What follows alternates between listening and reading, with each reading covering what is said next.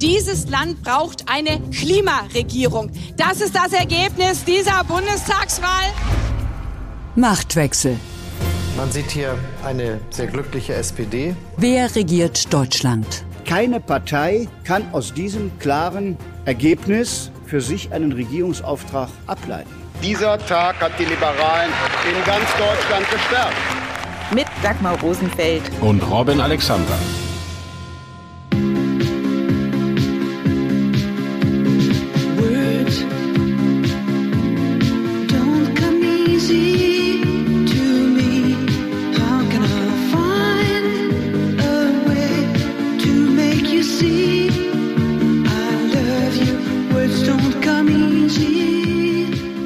Don't come easy. Mit Worten, zumindest mit inhaltsschweren, haben es die Sondierer von SPD, Grünen und FDP derzeit nicht so.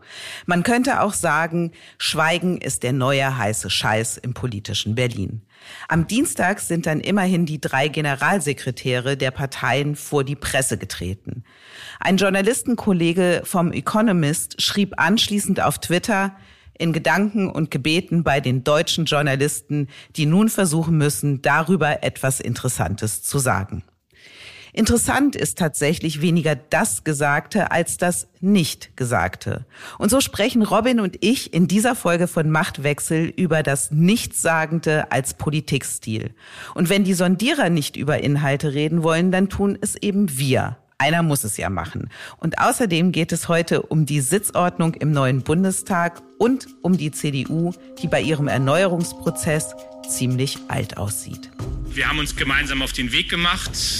Die Gespräche, ich kann das nur betonen, haben einen sehr guten Ton und haben auch eine sehr große Seriosität und Sachlichkeit.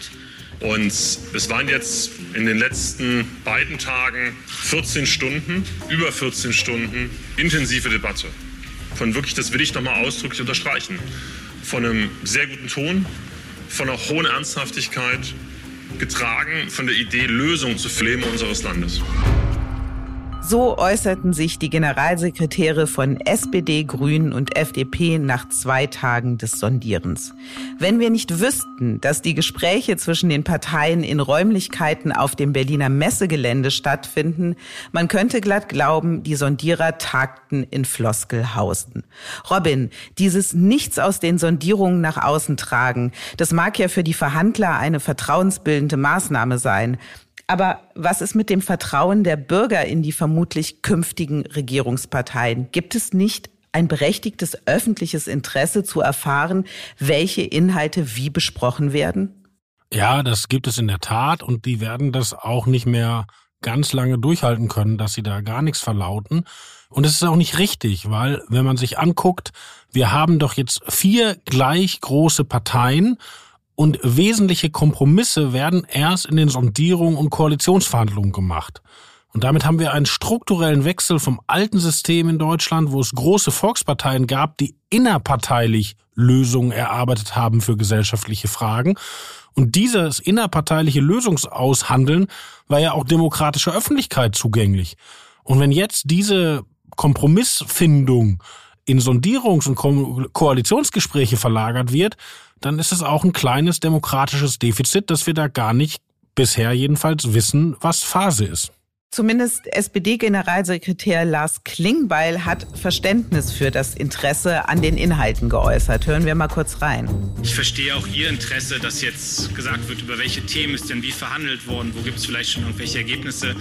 Aber ich glaube, das, was hier gerade passiert, ist ja auch ein Prozess, der basiert auf Dingen, die man bei letzten Koalitionsverhandlungen gelernt hat. Deswegen bitte ich einfach auch darum, dass wir verabredet haben, dass wir nicht in die Themen reingehen. Wenn es Ergebnisse gibt, dann werden Sie die zu sehen bekommen. Aber gerade ist noch nicht der Zeitpunkt, weil wir, und das hat Volker Wissing gerade gesagt, weil wir zwei sehr entscheidende Tage jetzt vor uns haben, vor denen wir, glaube ich, alle Respekt haben, auf die wir uns auch freuen. Aber jetzt sind zwei Tage, wo es dann ganz viel auch um harte Entscheidungen geht.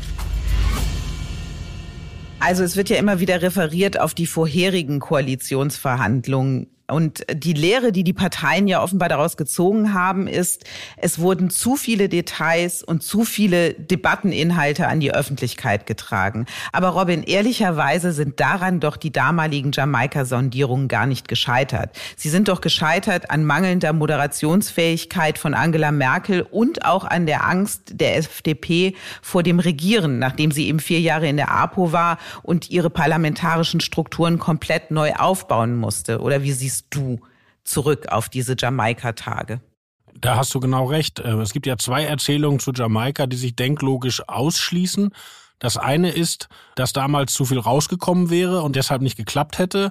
Und das andere ist, was Union und oder vor allen Dingen die CDU und die Grünen immer gesagt haben, eigentlich wäre man sich ganz toll einig gewesen und das wären auch richtig gute Vorschläge gewesen und nur der böse Christian Lindner wäre weggelaufen. Also das kann ja nur eins von beiden stimmen.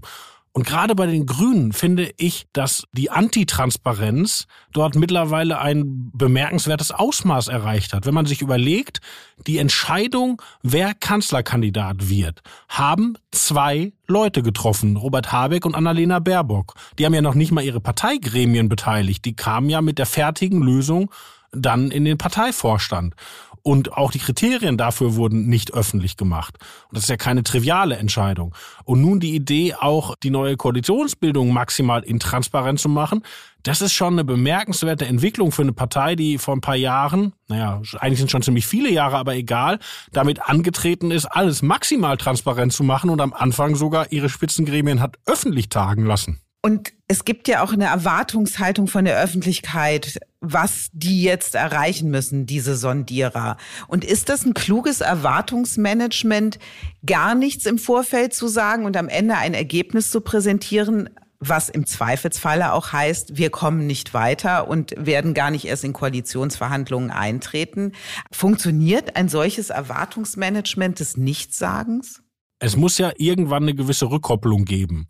Also die Leute, die da verhandeln, müssen in ihre Gremien, müssen irgendwann auch in ihre Parteien und müssen ihre Leute überzeugen von den Kompromissen, die sie eingegangen sind. Und spätestens dann wird es eine Form von Öffentlichkeit geben. Das kann gar nicht sein und das ist auch ehrlich gesagt gut so.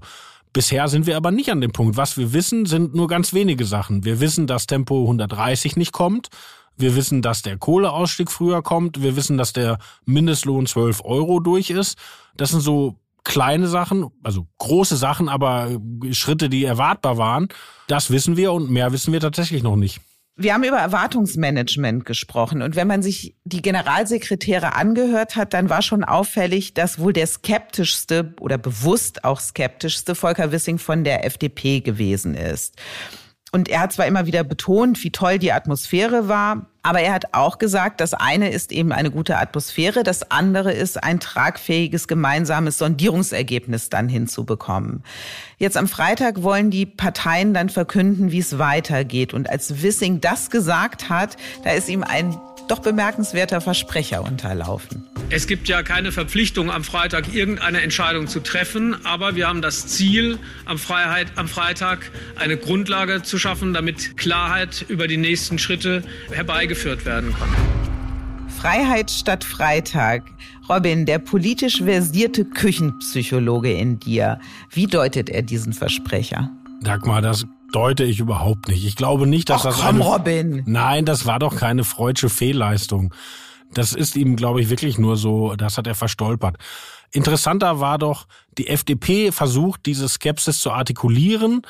Und als äh, Christian Lindner zum Verhandlungsort eilte, wurde er von einem lungernden Kamerateam gefragt, wie ist die Stimmung? Und er sagte schwer, aber grinste dabei über beide Backen. Also da war eine gewisse kognitive Dissonanz zwischen seiner Aussage und seinem Gesicht. Eine Stimmung kann ja auch nicht schwer sein, oder?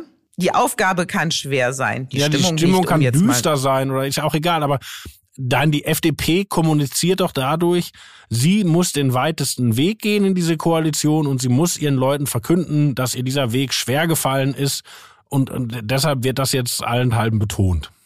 Was FDP und Grünen ja aber in jedem Fall schon gelungen ist, ist mit Bildern so ein neues Politikgefühl zu vermitteln. Also auf dem schon jetzt ikonischen Selfie nach einem ersten Treffen, da strahlen Habeck, Baerbock, Lindner und Wissing Modernität und Lässigkeit aus. Und Politikertypen wie Armin Laschet oder auch Paul Ziemiak, CDU-Generalsekretär und erst 36 Jahre jung, wirken dagegen wie aus einem 80er Jahre Quellekatalog entsprungen. Also für die jüngeren Hörer unter uns, das ist so eine Art gedrucktes Amazon. Und hinter dieser frischen gelb-grünen Spitze, da gibt es aber doch noch weitere Köpfe. Und stell dir mal vor, ein Selfie von Anton Hofreiter, Renate Künast und Wolfgang Kubicki. Das erzählt ja alles andere als eine frische und erfrischende Geschichte. Aber die gehören eben auch zu möglichen Regierungskoalitionen. Wie anders kann also eine Ampel tatsächlich im Politikstil sein? Dagmar, du versuchst heute den ganzen Tag, mich auf das Feld der Oberfläche zu locken. Das habe ich schon. Doch, doch, das habe ich schon einmal erlebt, als ich bei Vanity Fair arbeitete. Da musste man als Politikredakteur auch glauben, dass man ein ganzes Regierungsprogramm aus dem Schnitt des Anzugs des Vortragenden herauslesen kann. Aber du willst doch jetzt nicht sagen, dass die Männer umsonst taillierte Jacketts tragen und Frau Baerbock ganz umsonst sich eine rote Hose angezogen hat? Nein, du hast ja recht, die wollen uns das vermitteln und das haben wir jetzt auch im Podcast erzählt. Aber ich finde, jetzt ist auch mal gut. Ich lehne es ab, Spekulationen über die rote Hose von Frau Baerbock anzustellen. Dafür habe ich nicht studiert. Ich wollte mit dir auch nicht über rote Hosen reden, lieber Robin, weil die rote Sockensache haben wir jetzt erfolgreich hinter uns gebracht. Deswegen müssen wir jetzt nicht über rote Hosen sprechen. Aber trotzdem, es ist ja ein, eine Stimmung wird damit transportiert. Und in diesem Land, was von Merkel so weggemanagt worden ist, gibt es plötzlich eine Neugier und auch eine richtige Lust auf Politik. Da wäre ich ein bisschen skeptisch. Also diese Aufbruchsrhetorik, die seit dem Wahltag erzählt wird, ist, glaube ich, ein Wunschtraum der Koalitionäre. In Wirklichkeit ist Olaf Scholz doch nicht gewählt worden, damit er aufbricht oder alles anders macht, sondern damit er es genauso weitermacht wie Angela Merkel. Und Scholz hatte übrigens heute ein schwarzes Jackett, ein schwarzes Poloshirt und eine Jeans an. Und ob das jetzt Aufbruch ist, das darfst du dir überlegen. Aber siehst du, Robin, du kannst auch oberflächlich, wenn es denn sein muss. Ist doch gar nicht so schwer und tut auch gar nicht weh. Es Aber widerstrebt Robin, mir zutiefst. Robin, weg von den Oberflächen hin zu den Inhalten, das, was du so gerne magst. Also, die Sondierer reden ja nicht so gerne darüber, deswegen machen wir das jetzt einfach mal. Und klar ist ja, ein ganz riesengroßer Knackpunkt, das werden Steuer- und Haushaltspolitik sein. Und die FDP hat ja im Vorfeld gesagt, ihre roten Linien sind keine Steuererhöhung und kein Lockern der Schuldenbremse. SPD und Grüne wollen hingegen höhere Steuern und mehr Schulden. Das klingt ja sehr unzusammenbringbar. Aber so vertragt ist es vielleicht doch nicht oder müsste es nicht sein. Das Schuldenbremsen-Thema hat Olaf Scholz ja sehr geschickt abge räumt, indem er gesagt hat, damit fangen wir gar nicht erst an, weil dafür bräuchten wir eine Zweidrittelmehrheit, müssten also die Union ins Boot holen. Also die, die Schuldenbremsen-Thematik ist weg. Was noch auf dem Tisch ist, ist diese Idee, die Robert Habeck aufgebracht hat, dass man so Nebenfonds schafft, aus denen man Investitionen für Klimapolitik macht. So eine ähnliche Idee hat vor vielen Jahren übrigens auch mal Peter Altmaier ins Spiel gebracht. Damals habe ich mir erklären lassen, dass das alles schwierig ist, weil nach EU-Regeln das dann doch alles wieder zum Bundeshaushalt gezählt werden muss. Also auch da bin ich skeptisch. Bei den Steuern hat ja einer dankenswerterweise Inhalte an die Öffentlichkeit gegeben, genauer gesagt an die Welt, nämlich uns. Uns hat Daniel Bayas, der Finanzminister von Baden-Württemberg, der bei den Grünen so eine Art führender Graf Zahl ist, der hat erklärt, wie er sich einen Kompromiss vorstellen könnte. Und das war ganz interessant, weil er hat gesagt, also die Vermögenssteuer, die ja bei den Grünen im Wahlprogramm steht und bei der SPD, die könne man eigentlich vergessen. Und bei der Erbschaftssteuer würde man so eine Art Flat-Tax der FDP vorschlagen.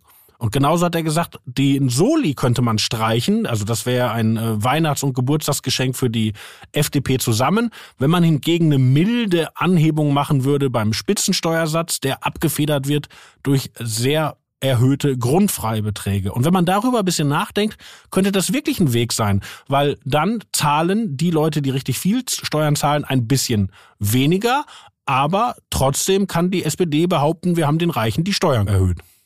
Das ist eine sehr gesichtswahrende Lösung. Problem ist aber, es führt nicht zu den nötigen Mehreinnahmen, die du bräuchtest, um all die lustigen Investitionsprogramme, die man sich jetzt so überlegt hat, zu finanzieren. Das ist ja nicht aufgelöst, das Problem damit. Da hast du recht. Bei der Investition ist aber auch die Frage, muss das eigentlich alles staatlich finanziert sein? Oder muss es, wie das ja bei den Grünen angelegt war, sozusagen staatliche Zuschüsse geben für private Investitionen in Sachen Klimaschutz? Oder kann man es nicht so machen, wie es im FDP-Wahlprogramm steht, dass die Firmen selber investieren und sich das durch eine sehr schnelle Abschreibung fast alles wiederholen.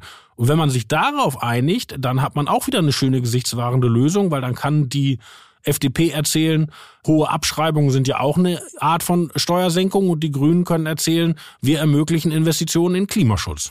Das klingt jetzt alles ganz logisch und ganz machbar. Warum tut man sich so schwer? Naja, die reden ja erst seit 14 Tagen und es soll ja vier Jahre halten. Wir haben jetzt 14 Minuten geredet, Robin, und wir haben die Lösung. Jetzt lockst du uns auf sehr dünnes Eis. Also wir, wir beide könnten uns sicherlich schnell auf einen Koalitionsvertrag einigen und du wärst selbstverständlich die Kanzlerin. Aber ob wir dafür eine Weil ich Gesellschaft... Eine Frau bin? Ja, und überhaupt. Aber dafür hätten wir dann, glaube ich, noch Was keine heißt gesellschaftliche und Mehrheit. Robin, was heißt und überhaupt? Ich will's wissen. Ich, Ich habe. Robin gerade in Verlegenheit gebracht. Genießen Sie den Moment. So, Robin, jetzt zu den Inhalten. Wir waren dabei, warum man sich in den Sondierungen so schwer mit dem Annähern tut. Gehört das zum politischen Prozess einfach dazu, das Zieren? Ich finde, dass wir ja noch gar nicht wissen, wie schwer sie sich tun und wer sich ziert. Und dass sie das ein paar Tage oder auch ein paar Wochen machen, das ist wirklich nicht schlecht, weil das Ding muss ja vier Jahre halten. Also dass sie jetzt erstmal das vernünftig ausdiskutieren, das halte ich schon für richtig. Die Erkenntnis der Woche.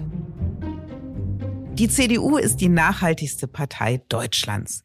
Ihren vielbeschworenen Neuanfang organisieren ausgerechnet diejenigen, die mitverantwortlich sind, dass nun neu angefangen werden muss.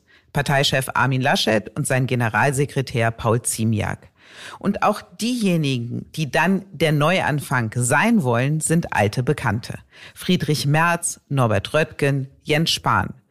Robin, was soll denn dann überhaupt das Neue in der CDU sein? Naja, irgendwo muss man die Leute ja schon hernehmen. Deshalb würde ich jetzt deine These, dass niemand, der jemals für die CDU irgendwo kandidierte, jetzt erneut kandidieren darf, das würde mir dann doch zu weit gehen. Das Interessante bei der CDU ist aber, das ist ja auch ein sehr spezielles christdemokratisches Verständnis von Demokratie, dass eigentlich immer alles schon entschieden sein muss, bevor die Abstimmungen losgehen. Also das war jahrelang so bei CDU-Parteitagen. Wenn die am Freitag anfingen, war der wichtigste Tag Donnerstagabend. Da traf sich nämlich der Parteipräsidium und der Vorstand und haben alle inhaltlichen Konflikte mit Kompromissen äh, beigelegt, dass alle auf dem Parteitag wieder einer Meinung sein konnten. Und so ähnlich stellen sie sich auch beim Personal vor. Das nennen die immer Teamlösung. Das hat schon damals Annegret Kramp-Karrenbauer versucht, versucht jetzt Armin Laschet. Also da macht der gescheiterte Vorsitzende eine große Tour durch die Gemeinde und redet mit allen Aspiranten und anschließend stellt er vor, du wirst die Nummer eins und ihr werdet alle die Nummer zwei bis vier. Und das hat schon bei Kramp-Karrenbauer nicht geklappt, weil zum Beispiel Friedrich Merz der Meinung ist, Teamlösung ist prima, solange ich der Team-Captain bin. Aber das heißt ja, eigentlich will die CDU dann im Habitus doch so bleiben, wie sie ist. Die CDU hat ja diese Geschlossenheit in den vergangenen Jahren nicht mehr hingekriegt. Also es gab ja Kampfabstimmungen. Annegret Kramp-Karrenbauer hat sich gegen Friedrich Merz in einer knappen Entscheidung durchgesetzt. Armin Laschet hat sich gegen Merz in einer knappen Entscheidung durchgesetzt. Die Kanzlerkandidatur gegen Markus Söder für Armin Laschet wurde hochkonfliktiv entschieden. Und die Analyse in der CDU ist, dass diese Konflikte immer nicht zu einer größeren Klarheit, sondern nur zu Verletzungen geführt haben. Und deshalb möchte man wieder zurück in die schöne, alte, harmonische Zeit. Eine Alternative ist ja, wenn man auf die SPD blickt, die irgendwann an den Punkt gekommen war, dass sie gesagt hat, wir müssen jetzt unsere Mitglieder fragen, weil wir eine Legitimation für diejenigen oder denjenigen brauchen, der künftig die Partei führen soll. Warum tut sich die CDU mit so einer Mitgliederbefragung so schwer? Die Mitgliederbefragung wäre tatsächlich ein Bruch von alter CDU-Vorstellung. Sowohl Angela Merkel als auch Wolfgang Schäuble, also die dominierenden CDU-Figuren der letzten 20 Jahre, waren sich in wenig einig, aber immer darin einig, keine plebiszitären Elemente, keine Volksabstimmung auf staatlicher Ebene, keine Mitgliederbefragung auf der Ebene der Partei. Und ich persönlich vertrete die hoch unpopuläre Meinung, damit hatten sie recht, weil der Vorteil einer repräsentativen Demokratie ist, dass wir unsere Stimme abgeben an Leute, die ein bisschen cleverer sind als wir und die in unserem Sinne entscheiden, aber nicht in unsere Emotionen rein. Und deshalb bin ich auch der Meinung, dass das eigentlich eine Verfallserscheinung ist, dass die CDU jetzt denkt, wir brauchen eine Mitgliederentscheidung.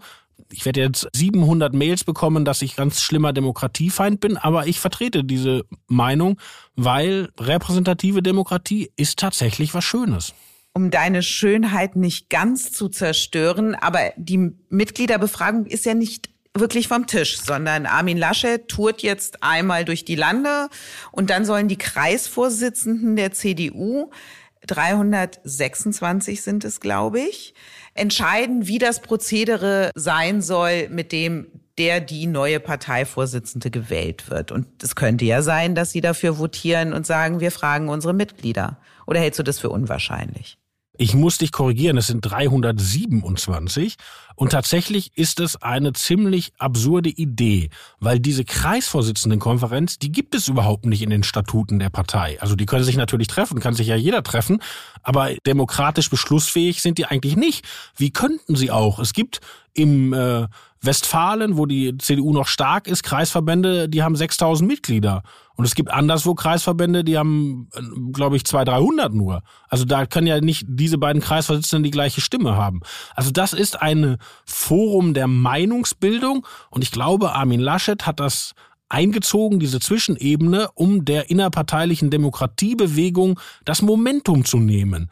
Also er möchte keine Mitgliederbefragung und er hofft darauf, wenn die CDU sich lange mit sich selbst beschäftigt, geht es denen bald auf den Geist und dann kommen Stimmen, die sagen, egal wie wir uns aufstellen, lass es uns schnell machen, weil im nächsten Jahr sind ja schon wichtige Landtagswahlen. Und das ist, glaube ich, die Hoffnung, dass man doch noch um diese Mitgliederentscheidung herumkommt. Und die Hoffnung, die stirbt ja bekanntlich zuletzt. Im Hinterzimmer. Wie die Sitzordnung im Bundestag aussieht, das ist eine öffentlichkeitswirksame Sache. Wie die Sitzordnung im Bundestag zustande kommt, das geschieht unter Ausschluss der Öffentlichkeit.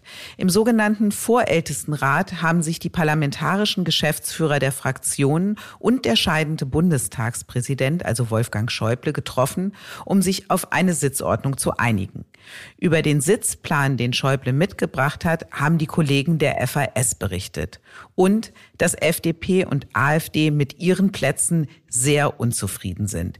Die AfD, weil sie zwei Fraktionsvorsitzende hat, aber es nur einen Platz in der ersten Reihe gibt. Und die FDP, weil sie neben der AfD sitzen muss. Robin, in Anlehnung an ein altes Sprichwort gilt offenbar im Bundestag, sage mir, wo du sitzt und ich sage dir, wer du bist. Ja, die, es ist ein Punkt, der die FDP schon lange nervt. Die FDP saß nach dem Krieg immer rechts von der CDU, also immer rechts vom, vom Redner ausgesehen sozusagen. Und dann saß die FDP ja mal eine Zeit lang gar nicht mehr im Bundestag. Und als sie wieder reinkam, war auch die AfD drin. Die AfD wurde ganz rechts einsortiert und dann merkte die FDP, eigentlich wollen wir gar nicht zwischen AfD und CDU, CSU eingeklemmt sein, wir möchten lieber in die Mitte. Aber die CDU hat sie nicht gelassen und deshalb ist die FDP da auf diesem Platz geblieben. Ähnliches gab es aber schon mal auf der linken Seite, weil als die Grünen in den Bundestag einzogen, vor gefühlten 700 Jahren, hat die SPD auch nicht den Platz ganz links freigegeben, weil sie gesagt haben, ihr seid gar nicht links von uns. Jetzt könnte man sagen, die Geschichte hat ihnen vielleicht auch hier und da recht gegeben. Seltsamerweise, als die Linkspartei damals noch PDS in den Bundestag einzog, da hat die SPD kein Problem gehabt, den ganz linken Platz freizugeben. Wenn die FDP jetzt nicht neben der AfD sitzt, dann wäre es die Union, die ja diesen Platz einnehmen müsste. Und da hat man sich ja mit Händen und Füßen auch gegen gewehrt. Und das ist ja auch durchaus verständlich, wenn man mal so hört, was AfD-Abgeordnete im Bundestag so von sich geben.